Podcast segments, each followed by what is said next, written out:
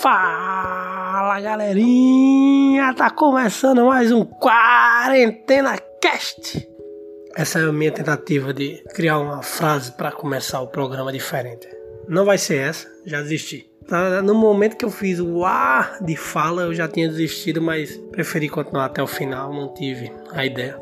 Já desisti, já desisti. Próximo episódio eu tento começar de outra forma, tá? Peço perdão. Mas seja bem-vinda, seja bem-vinda ao episódio 9 do Quarentena Cast com Jean Danves. Apresentado por mim, Jean Danves. É episódio 9, episódio 9 é episódio especial para você que continua em análise do auxílio emergencial do governo. Você nunca foi tão analisado na sua vida e está aí repensando sobre todas as suas atitudes, sobre todas as suas transações financeiras, pensando: meu Deus, por que, que eles estão me analisando ainda? Será que o fato da semana passada ter passado uma mulher aqui em casa pedindo comida e eu ter dado um quilo de feijão para ela, será que tem alguém na rua do governo observando? E eles pensaram: por quem dá um quilo de feijão não tá em tanta emergência assim. Será que é por isso que não aprovaram o meu ainda? Então fica aí o conselho: passar alguém pedindo na rua, não dê. Não dê. E, moça, não dá. Porque senão não ganha meus 600 reais. Mas boa sorte. A casa aqui do lado tem carteira assinada, não vai receber auxílio, não. Vai lá.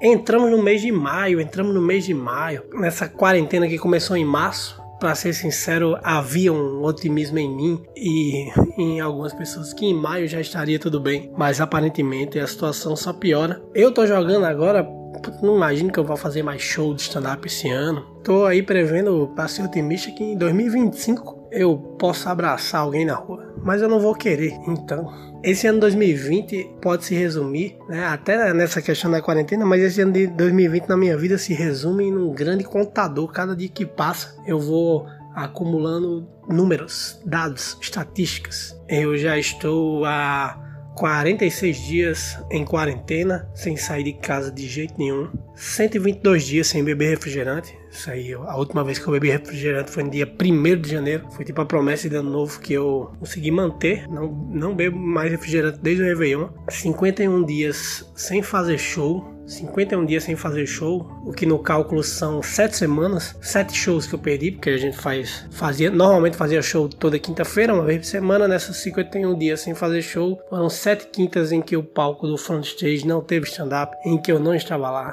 e está fazendo falta demais. 51 dias sem show, 50 dias sem emprego. Fiz show num dia, fui demitido no outro. Foi meu último show e foi meu último dia com trabalho remunerado. E 25 dias em análise do auxílio emergencial. Fiz o cadastro dia 7, hoje é dia 2 de maio, domingo. Domingo não, sábado. E eles continuam me analisando. Eu procurei a mulher que eu dei, que eu dei comida na rua para pedir de volta já. Para ver se resolve a situação. Além disso, estou há 111 dias sem desmaiar, mas é normal. Eu costumo demorar um ano mais ou menos para desmaiar. Vou até explicar essa informação para vocês. Fiz esse cálculo, mas assim percebo que não, não seja algo que faça muito sentido para quem esteja ouvindo. Né? Tem gente que nunca desmaiou na vida, mas eu tenho um histórico de desmaios que acontecem basicamente uma vez por ano. Não tenho data exata, não é tipo todo dia 30 de março eu desmaio, mas pegando historica, historicamente aí desde meus 6 anos, uma vezinha no ano rola um desmaio, assim, é tipo um carnaval fora de época pessoal mesmo, assim. Minha família já sabe que eu desmaio todo ano e quando me encontra faz e aí,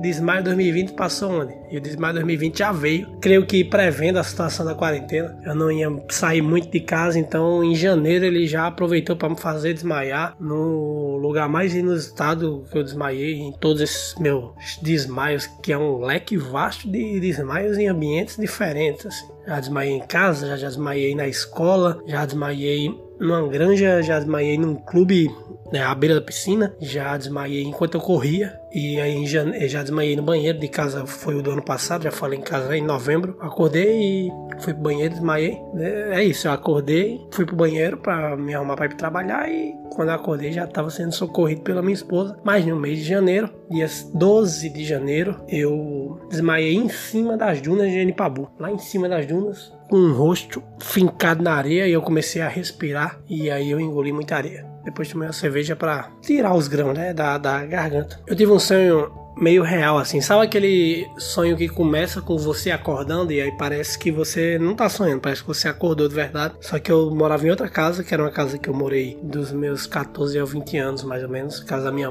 da minha mãe, que já foi vendida, mas eu sonhei que eu acordava nessa casa e aí eu percebia que a televisão, a, a, televisão que nós temos aqui na minha casa hoje, ela é, era a TV do sonho, né? Ela havia sido retirada da parede, mas colocada no chão. O pessoal roubou, mas é, muito pesada, não vale a pena, não sei. Tava no chão a televisão e ao lado da, da, da estante tinha um walkie, walkie talkie. Não sei se tem outro nome isso hoje em dia, tipo o, o, aquele rádio né? Aquele rádio polícia usa e criança tinha também para se comunicar com outra pessoa. É walkie talkie, né? Não mudaram o nome disso, não. Tipo a moeba que virou slime. É o. ah, eu não sei outro nome pra isso. Acredito que todo mundo esteja entendendo o que eu tô falando. Rádio policial, walkie talkie. Tinha um walkie talkie em cima da estante, né? Nesse sonho. A TV no chão e o walkie talkie. E aí eu peguei o walkie talkie e aí falei alô. Aí alguém falou no fundo assim, alô. É, eu falei de onde é? Aí o cara falou, é aqui é da delegacia. Aí eu falei, porra, que ótimo. É entraram aqui na minha casa, tentaram roubar a televisão, mas não levaram. E aí eu meio que acordei, eles falam, não, eles falaram que estavam a caminho eu acordei. Eu acordei na mesma hora pensando, bicho, como é que entraram na sua casa, invadiram sua casa, deixaram o walkie-talkie e você acha que a conexão, na hora que você, que você pegar o walkie-talkie, vai ligar diretamente para a polícia. Você não, eu não digitei 190 na, no celular, eu liguei pro walkie-talkie, tipo, quem deixou lá, mas ao mesmo tempo, se eu tava me comunicando com um dos bandidos que entraram na minha casa, não teve problema ter dado o endereço, acreditando que ele era um policial, porque se ele já veio lá uma vez, ele decorou o, o caminho, né? Porque eu tinha acabado de acordar, então ele tinha vindo lá na madrugada, mas mesmo em sonhos, evitem dar o seu endereço, que às vezes não é um sonho. E aí hoje em dia eu tô sem TV. Eu nem pensei na ideia de de repente interpretar esse sonho ou algo assim. Não. Só quis compartilhar um sonho avulso que eu tive com vocês, porque eu não, eu não acredito na interpretação de sonho. Eu, eu, eu não acredito, simplesmente não acredito. Ah, se você sonhar com incêndio, você vai ser promovido no emprego. Se você sonhar com dinheiro, significa que alguém vai morrer. É tipo assim o, o significado dos sonhos. Ou então, se você sonhar com um urso, aí você tem que jogar em cachorro no jogo do bicho. Eu não acredito nisso, não. Eu não acho que não acho que Deus comunique conosco para sinais, previsões de futuro nas nossas vidas através de sonho, nem que ele esteja preocupado o suficiente com o resultado do jogo do bicho para fazer o seu tio ganhar 22 reais apostando em borboleta. Sonho é o que você acredita, basta você sonhar. Bem, antes de ir pro quadro das perguntas, só comentar que no episódio passado eu falei sobre isso, né? Que eu ia abrir uma, uma campanha de arrecadação. O link já tá lá na minha bio. Eu abri um padrinho para você apadrinhar o Quarentena Cast. Estou roteirizando, provavelmente eu vou estrear no meu Instagram em breve um, um projeto em vídeo também. É, não vai ser o Quarentena Cast em vídeo, nem o Quarentena Vídeo, Quarentena Vlog. Mas será uma outra forma de entreter essa minha grande nação de seguidores que acompanham o meu trabalho. Estou roteirizando e em breve Vai estar no ar o episódio piloto, o primeiro episódio desse meu projeto em vídeo aí. E eu espero que vocês gostem também. Para quem não me segue, Jean Danves. Se você ainda não me segue no Instagram, lá eu divulgo. Tô, lancei alguns vídeos de stand-up, talvez eu vá lançar mais alguns. É, Lá eu divulgo sempre que sai episódio. É, se você é inscrito aqui no, no Spotify ou no, através do Anchor, do Apple Podcast, o que for, você também é notificado quando sai episódio, então se inscreva. Mas lá no meu Instagram de Andam você pode acompanhar tudo que eu faço além do podcast. Que no caso não é nada, mas vai ter esses vídeos aí. Então, o que eu tava dizendo é que eu lancei a campanha lá do Padrim do Quarentena Cash. Então você pode ir no meu Instagram, Jean Dames, abre o link da bio, vai estar lá o apoio Quarentena Cash. E aí você pode botar a partir de dois reais para colaborar com a causa. Qual é a causa? A causa é a minha. Qual é a minha causa? Não sei. Então vamos lá para o respondendo perguntas no Instagram, onde eu respondo as perguntas que vocês mandaram no Instagram. Hoje temos aqui algumas perguntas. Tô só abrindo elas aqui. Você e Amaro têm um caso. Ponto. Não é uma pergunta, não é, ah, você e Amaro tem um caso? Não, as pessoas tá afirmando que eu e o humorista Amaro Neto temos um caso. É, eu e Amaro a gente faz coisas juntos há, há, há, muito tempo. Desde 2014 nós estamos produzindo noites de stand-up e nos apresentando junto nelas, né? Sendo o elenco fixo dessas noites. Teve uma época que no início Amaro estudava é, rádio TV na, na UFRN e sempre que tinha um projeto, alguma coisa que era tipo ele entregar um, um vídeo com um trabalho da, da universidade, ele pensava em algo para que eu atuasse. Eu até lancei no Instagram recentemente um vídeo, o Nem Todos Nasceram para o Futebol, que justamente foi um trabalho de Amaro junto com o grupo dele para o curso dele da, da UFRN. Mas sobre nós temos um caso interessante que é o Amaro. Quem já foi no show dele já viu um texto que ele faz sabe que ele já foi casado três vezes e eu percebo que a minha amizade com o Amaro cresce junto com os casamentos que ele passa. Porque no primeiro casamento de Amaro a gente nem se conhecia e aí no segundo casamento de Amaro a gente já se conhecia, já fazia show junto, mas ele não me convidou pro segundo casamento. Pro terceiro casamento ele me chamou para ser padrinho, então, pô, quarto casamento provavelmente vai ser comigo mesmo. Você já passou limão no sovaco? Creio que seja para tirar o cheiro, né? Para amenizar o cheiro, passa um limão para amenizar o cheiro, que eu nunca fiz isso. É porque no caso das mulheres tinha uma coisa que eu lembro que as adolescentes, sei lá, de 11, 12 anos, eu já ouvi falar sobre isso, que passavam limão no peito para ele crescer, ou era outra coisa? Não sei, eu acho que tinha isso. Limão irrita o mamilo, eu não sei. O mamilo cresce o peito, não, não sei.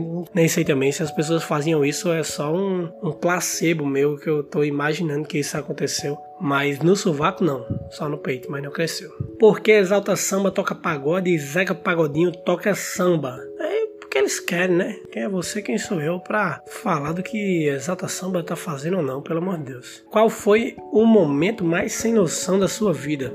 Pensando agora, não consigo listar. Dizem assim, esse foi o momento mais sem noção da minha vida. Mas digo também que eu sou pai de família casado desde os 20 anos de idade, então não passei por muitos momentos sem noção e malucos na minha vida, assim. Uma vez eu tava com meu amigo Johnny, que inclusive gravou o episódio 7 que está perdido no espaço. A gente tava indo para uma festa na Via Costeira, uma dessas festas que começam à tarde, assim, vão até de noite. E aí a gente foi pra parar de ônibus para pegar o ônibus pra Via Costeira. Veio um boy, assim, devia ter uns 16, 17 anos, magro, assim, eu sou uma pessoa bem, bem, né, gorda e grande, Johnny é uma pessoa grande também. E aí ele veio andando, parou assim na frente da gente, olhou pra gente e disse, bora, só o celular. Aí Johnny fez, é o quê?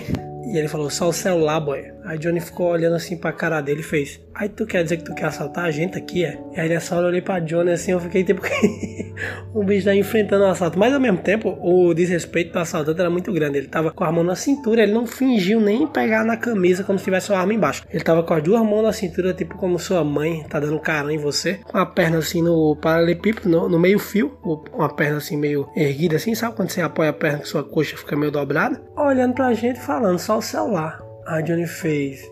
Como é que tu acha que tu vai roubar a gente aqui? Aí o, o boy parou, ficou olhando pra Johnny.